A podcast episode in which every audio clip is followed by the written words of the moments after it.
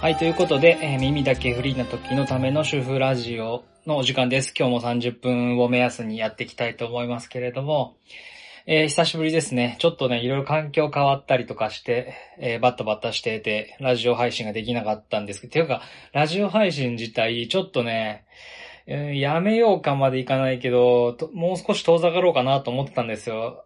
あの、あまりに需要がないのは、ないから。はい。あまりに需要がない。まあまあ、それは分かってたんですけれども、まあ、続けることが大事かなっていう気持ちでね、えっ、と、ずっとやってて。でもなんか、うんと、料理のチャンネル、料理のメインチャンネルの方と、まあ、こっちのそれ以外のね、えーことを、えー載せるチャンネル、YouTube チャンネルの方ね、と、えー二つ分けてね、えー両方更新定期的にしてたんですけれども、今こっちのね、えー料理じゃない方のチャンネルは、ちょっとこう、毎週更新するっていうのは、えー一旦諦めて、まあ、ちゃんとね、ちゃんとメインの方のその料理を、料理の方をやっていこうかなと。うん、しっかり毎週、うん、多ければ週に2回ぐらいは頑張れるようにと思って、ちょっとこっちの方を減らしてます。うん。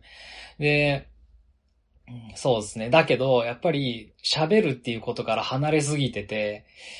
喋れなくなってるんじゃないかと。もう本当に僕普段あんまり人と接しないで今生きてる状況なんで、えっ、と、去年コロナがね、こう、世の中に蔓延してから、僕自分の長野県でやってる自分のカフェも一旦ね、営業をストップして、そのまま休業してる状態で、まあ、妻のいるね、奈良の、奈良県の方に来て、えーるんですけど、来る時間がやっぱ長くなってるんですけど、うんと、まあ、こっちでね、奈良の方で、えっ、と、少し働いてもいるんですけれども、うん、まあ、そうですね。そんなにたくさんの人と関わるっていう感じでもないんで、本当に妻とね、喋るぐらいなんですよ、普段。だから、と、友達とかもこっちにいないし、みたいな状況で、うん、あんまりに喋ることが なさすぎて、ちょっとこれは、ラジオでもいいからね、うん、一方通行でもいいから、誰かに向けて喋るみたいなことをしないとやっぱいけないかなっていう気持ちに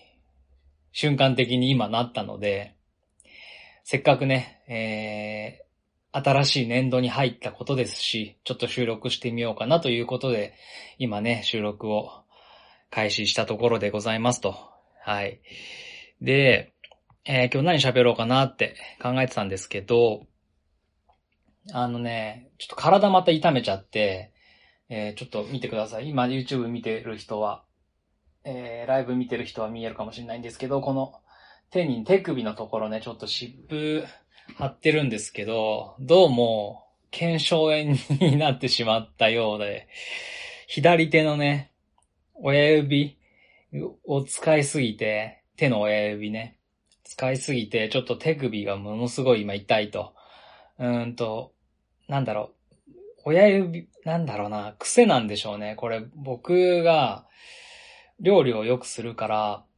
左手で鍋を持つんですよ、やっぱり。で、右手で器用なことをする。えー例えばトングを使うとか、箸を使うとか、そういうのは全部右手でやってる状況なんですよね。で、左手で鍋とかいろんな重いものを持つっていう癖がすごくついてて。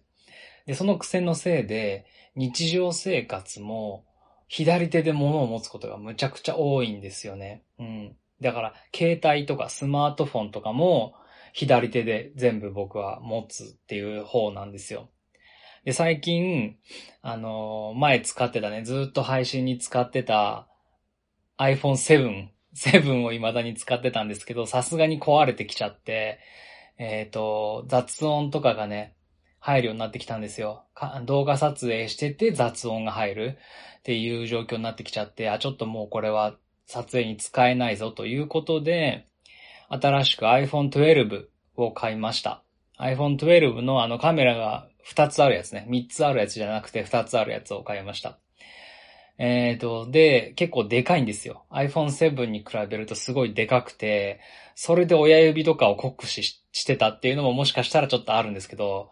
うん、そうですね。なんかこの携帯を、大きな携帯で親指とかで操作しすぎてて減少炎になるみたいな事例結構あるっていう情報を見てね、うん、多分これも多少はあるのかなと。うん、最近はもうパソコンで全てのえっ、ー、と、動画を編集してるので、ね、iPhone を使ってね、動画編集するっていうことはもうほぼない状態。本当にない。たまーになんかで、えー、やる状態なんです。少ないんですけど、うん。でも、なんだかんだでどうしてもこう、携帯いじっちゃうんですよね。その時に多分、左手をすごい使ってたせいで、これですよ。この手首の湿布ですよね。はい。腱鞘炎ってほんときついんですよ。皆さんなったことあります？これね、日常生活がやっぱちょっと送りづらいぐらい手を使えないとかなり不便で、うーん、右手は使えるんで、まあ利き手ではあるんですけどね、右手が。だけど、作業するときって絶対両手使ってるんですよ。はい、左手が痛くなって何も掴めなくなってわかるんですけど、もうなんだろう、何するにも、なんかセットで左手ってね、使ってるなっていうのが改めて分かりましたね。うん。もう何にもできないです。もう、なんか、ついうっかり左手でなんか物持っちゃって、なんか、ビキっていうのをね、もう繰り返してる状態。でも、腱鞘炎みたいな、こう、筋を痛めて炎症を起こしてるタイプのやつは休ませるしかないと思うんで、基本的にね。だから今ちょっとね、無理をいろいろしないで、休ませようと思ってます。今2021年の4月6日ですけど、本当はね、今火曜日、月曜日、昨日ぐらいから結構いろいろやりたいことあって考えてたんですけど、ちょっとね、あの、できずにいるっていう状態ですね。しゅあの、撮影とかいろいろやろうと思ってたんですけど、ちょっとできないでいる状態ですね。で、今週の、えー、土日？日曜日か。日曜日に、バーベキューのやつをまだちょっと頼まれてて、頼まれててっていうか、これはまあ半分プライベートみたいなもんなんですけど、妻のお友達誘って、えっ、ー、と、バーベキューをやるということが一応決まってるので、天気良ければね。だから、ちょっと手首痛いとね、すごい困るんで、今週ちょっとね、僕はもう本当に動い、動き続けてしまうタイプなので、頑張って休もうみたいな。うん、休んでるとね、心が病んでくるから 動き続けないといけない生き物なんですけど、僕は。だけど、あの、しょうがないかな。頑張って休もうかなって思ってます。右手だけで作業するよりは休んだ方がいいのかなって、うん、今ちょっと思ってるところなんですけどね。うん、ゆっくり、ゆっくり作業しながら、まあ、生きていこうかなって思うんですけど、そう。で、今回手首痛めちゃったじゃないですか。痛くなっちゃって。もうね、満身創痍だなっていう感じなんですよ。僕まだそこまでね、あの、老人ってほどでもないんですけど、若くもないけど。だけど、ちょっとね、もう年々、なんか、年々、あれですね。まあまあ、そうでもないか、もう、自衛隊にいてね、自衛隊に昔いて、26歳の時に足に障害持ってね、えー、両足今人工関節っていう状態になってから、うん、それもね、20代の中盤ぐらいですからね。そう思えば、まあ、若い頃から健康にはあまり、こう、恵まれてなかったのかなとは思うんですけど、それでもここ近年ですよね。ここ2、3年でもう、痛いところとか辛くなりやすいところとかがもうか、どんどん増えている状況で、えっ、と、妻と結婚したぐらいの時は、ちょっとこうメンタルが結構きつい状態が何何年かちょっと続いてて、今思えばですけど、で、えー、それが楽になったぐらいのタイミングで、今度は、胃内臓内臓のストレスと、あと、ストレスとかいろんなことから来るな、多分内臓の胃の病気になってしまって、それも前話したかなうん、ここで話したかもしれないですけど。えになって、で、同時に足ムズムズ病みたいな、なんかふざけた名前の病気にちょっとなったりとか して、足がムズムズするんですよ。足がムズムズして寝れないっていうかもう気持ち悪くて、じっとしてもいられないし、動いてもいられないみたいな、もうめちゃめちゃ地味だけど嫌な攻撃してくるやつに 襲われたりとか、えーその後、うんと、胃の後は今度目？去年ぐらいは目がもうちょっとしんどすぎて、去年、そうだね。あ、胃と同じぐらいのタイミングかな。その後ぐらいかな。そう、それで、ね、あの、パソコンを、なんだろう、作るに至ったというかね、うん、携帯で、こう画面を見ると、目がもうやられちゃうっていう症状がすごい出始めて、で、目だけで済めばいいんですけど、目から、えっ、と、頭の上、てっぺんをずっと通って、えー首の後ろに行って、背中に行って、えっ、と、もう全身がバキバキになって熱が出てくるみたいな最悪なこう、目が疲れるだけでこんなに具合悪くなるっていうぐらいの、あの、体調の悪さを引き起こすようになっちゃって、もうそれでもうきつい時期がすごい続いてて、で、YouTube の編集とかを、あの、パソコンでね、するようになって、ようやく、あと配信頻度も落として、えーみたいなので、ようやく、こう、少し体調がね、崩しづらい、工夫してきたんですよ、工夫して。うん。で、まあ、淡々とね、去年、去年ぐらい、去年の秋ぐらいからまあ調子はだいぶ良くなってきて、うん。そんなに、なんだろう、深刻な感じではなく、なんか熱とかもそんなに出ずに、うん、足、両膝のね、障害の具合もそこまで悪化せずに来てたんですけど、ちょっとここへ来てね、また手首っていう新たな爆弾が、あの、加わっちゃったみたいな状態で、これ、なんか、僕ね、これ、あの、障害者になった時に、まあ僕、障害者のスポーツ選手みたいなこともやってたんですよ、昔ね。うん、また機会があったら言いますけど。うんと、そのスポーツ選手やってた時に、あの、なんだ、遠征というかね、いろんな大きな国体とかそういうので出させてもらったりしてる時とか、いろんな、えー障害者のスポーツ選手、他のスポーツ選手とか、まあ趣味でやってる人とかに会う機会がむちゃくちゃやっぱり増えたんですね。で、他の、まあ、身体障害者、知的障害者もたまにいましたけど、まあ、話すというか関わりがあるのは身体障害者の、えースポーツ選手の方が多くて。で、そういう方と喋ってると、まあ、年配者とかおじいちゃん選手とかになればなるほどですね、マスターズとかの、あの、病気、病気のことすごい笑って喋ってくるみたいなのが結構あるあるなんですよ。はい。障害者あるあるなのかもしれないですけど、あの、病気の重さとかを、まあ、なんか軽く半分自慢入ってる感じの、うん、あの、病気自慢みたいなやつ始まるんですよ。これ鉄板みたいな感じで、もう歩けなくなった、もう歩けなくなるって先生には言われたんだけど、みたいな感じのおじいちゃんとか絶対いるみたいな感じの世界なんですけど、ああ、なんかそれ聞いて、聞くのめんどくさいなって僕しょ、ごめんなさいね。変な、あの、良くない性格 だったかもしれないんですけど、なんか聞き飽きちゃってというか、もうみみんながそれぞれね、あの、人に、人に説明しづらいような障害というか、病気持ってるから、わざわざ人の、あの、障害者のその、病気の話とか聞くのもそんなになんかこう、新鮮味がないっていうか逆に。うん、あの、全然健康な人に喋るんだったら、うわ、痛そうとかそういうのあるかもしれないんですけど、こっち同じ障害者だし、なんかもう、あの、僕も膝の手術とかで、むちゃくちゃ痛いやつ経験してきてるから、なんか、もう痛みのこととか聞いてもなんかちょっと免疫つきすぎちゃってて、あ、痛そうですね、とかって、うん、あの、言うけど、言うけど、なんかまあ、本心では、本心ではって言うと、なんか、あれですよね、腹黒いみたいな感じに聞こえちゃうかもしれないですけど、まあ、まあそんなにこう、うわーっていうリアル、リアリティを持てないんですよ。うん、痛いの知ってるしっていうのがベースにありすぎてね。うん、だから、あんまり、うん、楽しく聞けなかったんですけど、でも今ね、あのー足以外にもいろんなところに痛いとこ出てきて、こう満身創痍な感じ、一個一個、体の一個一個がやられていく感じになっていくと、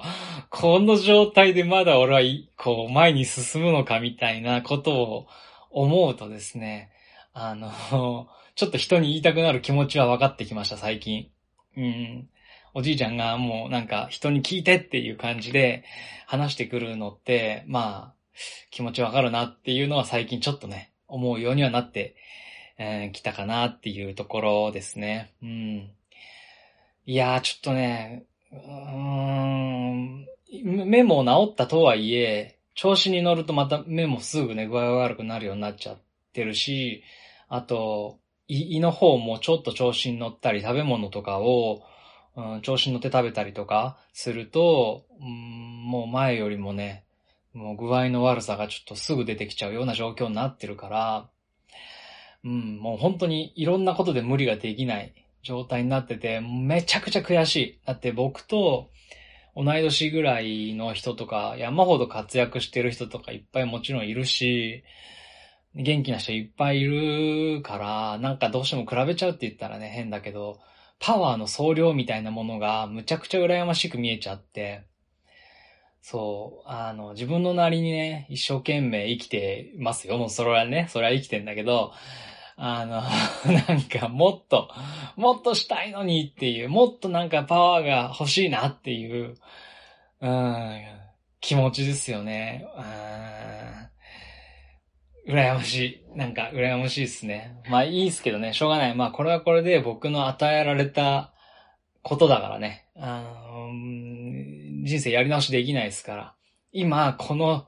この状況で、だんだん体の一個一個が潰れていく状況で、さらにこう、前に歩いていくっていうね、ところでまたね、そのストーリーができますから、はい。人っていうのはね、ストーリーが大事だということでね、あの、ゲームオブスローンズっていうドラマシリーズのティリオンっていうね、えー、方もね、方っていうかね、えー、人が、ストーリーが大事だって言ってたんでね。はい。これ これゲームオブスローンズ見てる人しかわかんないと思うんですけど。すいませんね。あの、いやでもそうだと思いますよ。うん。こう、その人だけの物語が、まあ、で、できてくるはずなんでね。まあ僕はこうやって一個一個今ね、えー、まあ自衛官から主婦になってみたいなところにね、こう、来る、来て、さ、さ、体もどんどんガタガタになってみたいな感じのところに、まあストーリー性がね、出てきてるんだというふうに思ってね、また楽し、それもまた楽しみながら、まあ日々頑張っていこうかなとは思ってるとこなんですけどね。うん。えっ、ー、と、メインチャンネルの方では最近は、まあバーベキューとかをね、えー、頑張ってあげてる状況ですね。で、これ、まあ一段落したら、また、あの、普通の料理とかもいっぱいあげて、ていきたいなとも思うんですけどね。まあこっちは淡々と続けていきたいなと思うところなんですけど、えっ、ー、と、もう一個ね、ちょっと僕が、えー、今年は、今年度は無理かもしれないですけど、来年度ぐらいに、えー、なんとか実現できたらなと思ってる野望が一個ありましてね。うん、そんな話で今日は終わろうかなと思うんですけど、あと10分ぐらいでね、30分なりますし。そうですね。これはね、あのー、結論から言うと、今この体が満身創痍になってきてるじゃないですか。悪いところいっぱい出てきて。で、ここの状態で、多分、こう肉体的な何かにチャレンジできるっていうのは、うーん、最後、最後とは言わんけど、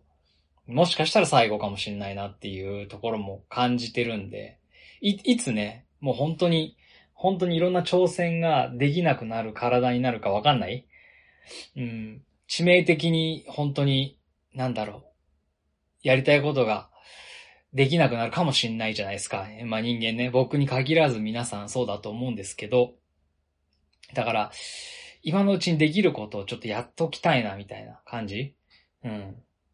まあ僕があとね、何十年生きるか知らないですけど、えっと、なんだ？死からね、うん、いつか死ぬじゃないですか。僕も皆さんもみんな死ぬから、えー、そこから逆算して、もうなんか、僕の中では、ちょっとね、こう、余生みたいな、余生 早いけど、早いけど余生を過ごすみたいな感覚で、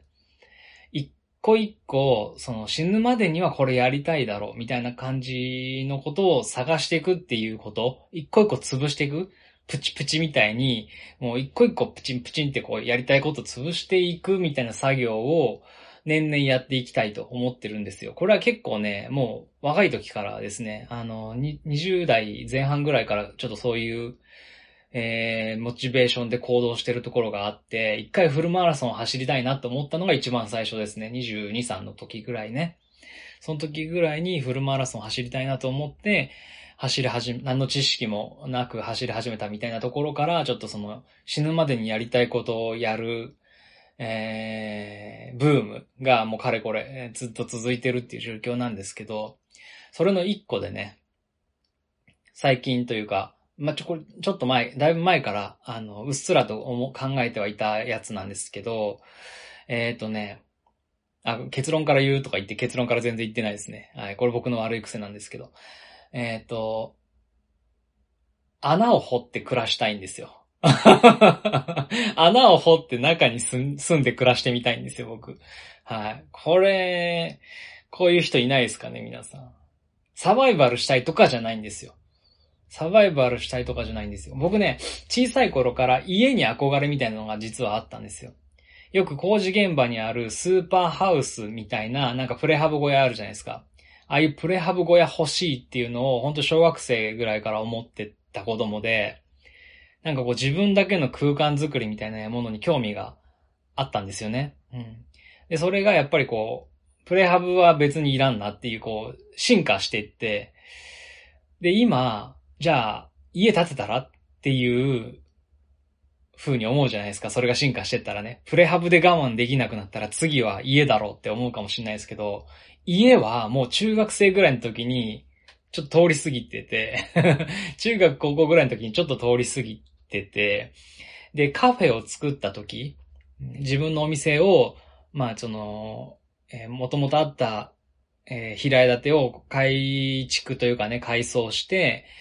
作った時に、えー、っとね、その欲求、家を作りたいっていう欲求はね、ほぼ、ほぼ僕の中では、あの、終わった。うん。もう、もうやりたくない。やりたくないってことないんだけど、あの、僕一人じゃちょっとやっぱできなかったし、大工であった、えー、父のね、父親の手伝いとかがなかったらできなかったし、うーん、でもその作業とかを身近で見れたことで結構僕の中では、あ、できたなって、家を作るみたいなことの楽しさちょっと経験できて嬉しいなっていうのがあって、まあまあ満足してるんですよね。で、その次にというか、今現在じゃどうなってるかっていうと、それを超えて、今度家じゃなくて家いらんなってなって、あの、まあ、地震とかね、あったから、阪神大震災、えー、新潟中越沖、え、新潟中越大震災みたいな、え？なんだっけ、中越沖地震だっけ？うん、あれとかさ、えっ、ー、と、それこそ3.11ね、東日本大震災とかあって、せっかく建てたね、えー、一生かけて買った家が、まだローンも残ってる家が、うん、バンバン壊れていくという、この自然の厳しさみたいなものを見たりとかしてるうちに、完全にこう、家、建物欲みたいなのがなくなって、完全に賃貸派になったんですよ、僕の脳みその考えがね。どっちが得か得じゃないかとかっていうのもあるし、あと僕、その一箇所に定住するっていうのに魅力をやっぱり感じてないところがどうしてもあって、うーん、なんか、常に変化をしていけたら、そっちの方が僕は楽しいな、という風なタイプだっていうことも分かってきたりとかして、うん。だからそうなると、別に定住するための一生かけた家を作るっていうのもいらんだろうと。そんなに興味ないだろうってなってきて、で、えっ、ー、と、さらになんか、あの空き家とかがめちゃくちゃ増えてるじゃないですか。家を手放す人が増えて、空き家がね、まあ使える空き家ってなるとまた少ない、少ないんだけど、まあ YouTube とかにもね、空き家をなんか、あの、すごい激安で買って、なんか一から直してて、みたいな人とかもたくさんいらっしゃるじゃないですか。ああいうのも面白いなとも思うんだけど、あっこまでの、あっこ、あれを一人で、うん、修復するっていう体力というかね、やつは僕にはちょっと、もしかしたら今ないかなっていう、危険だなっていう、うん、感じがしてて、じゃあどうするかって言った時に、なんかすごい原、原展開期してって、どんどん気持ちが。あのね、穴を掘りたいってなったんですよ。最終的に穴掘って、まあ地盤沈下っていうかね、えっ、ー、と、に、えー、埋まらないように、生き埋めにならないように、えー、っていう処理だけして、ちょっと穴、うん、そんな広くなくていいから穴を掘って、その中で暮らすっていう生活を、ちょっと期間限定でいいから、挑戦してみたいっていう気持ちが自分の中ですごいあって。あと同時にそこでサバイバルまでいかないけど、あまりお金を使わずに過ごすということにも挑戦してみたいなっていうのを考えるようになってきてたんですよね。近年。で、えっ、と、それが、まあ、実現可能になるんじゃないかっていう見込みがようやく立ってきたと。今ね、あの、うちはちょっと妻が忙しいんですよ。妻がすごい今チャレンジをしてる状態。そう、妻がチャレンジしてて、僕は今そのサポートに回ってるような状態なんですよ。ここ2、3年ぐらいかな。うん、で、ここ1、2年は本当に全全サポートみたいな感じになってきてるので、うん、で、もしかしたら今年でね、妻のそのチャレンジに一旦区切りがつく。で、その次のチャレンジも妻は見つけてるから偉いんですけど、そう、あのそのタイミング、このタイミングで、頼んでみたんですよ、妻にね。ちょっと実は、こう、田舎で、山奥でお金を使わないで生活をするっていう挑戦を、ちょっと前から考えてるんだっていうのを言ったら、いいんじゃないっていう賛成を、賛成というかね、うん。あの、肯定的な意見をいただいたんですよ。うん。だから妻の許可がなかったら、ちょっと、うーん、ダメかなと思ったかもしれないですけど、まあ、やってみなよというふうに言ってもらえたので、えー、妻が落ち着いたらですね、えー、妻の挑戦が一区切りしたら、来年ぐ、早くて来年ぐらいの夏、うん、えー、冬はちょっと無理なところなんで、今場所も自分の中で、えっ、ー、と、目星つけてるところがあって、そこタダで使えるので、えっ、ー、と、山の中ね、本当に山の中、人里離れたところ、そこに穴を掘って、暮らすっていうのをちょっと、えー、1ヶ月でもいいから短くてね、やってみたいというふうに思ってます。それの準備期間として今年度、えっ、ー、と、2021年ね、今年、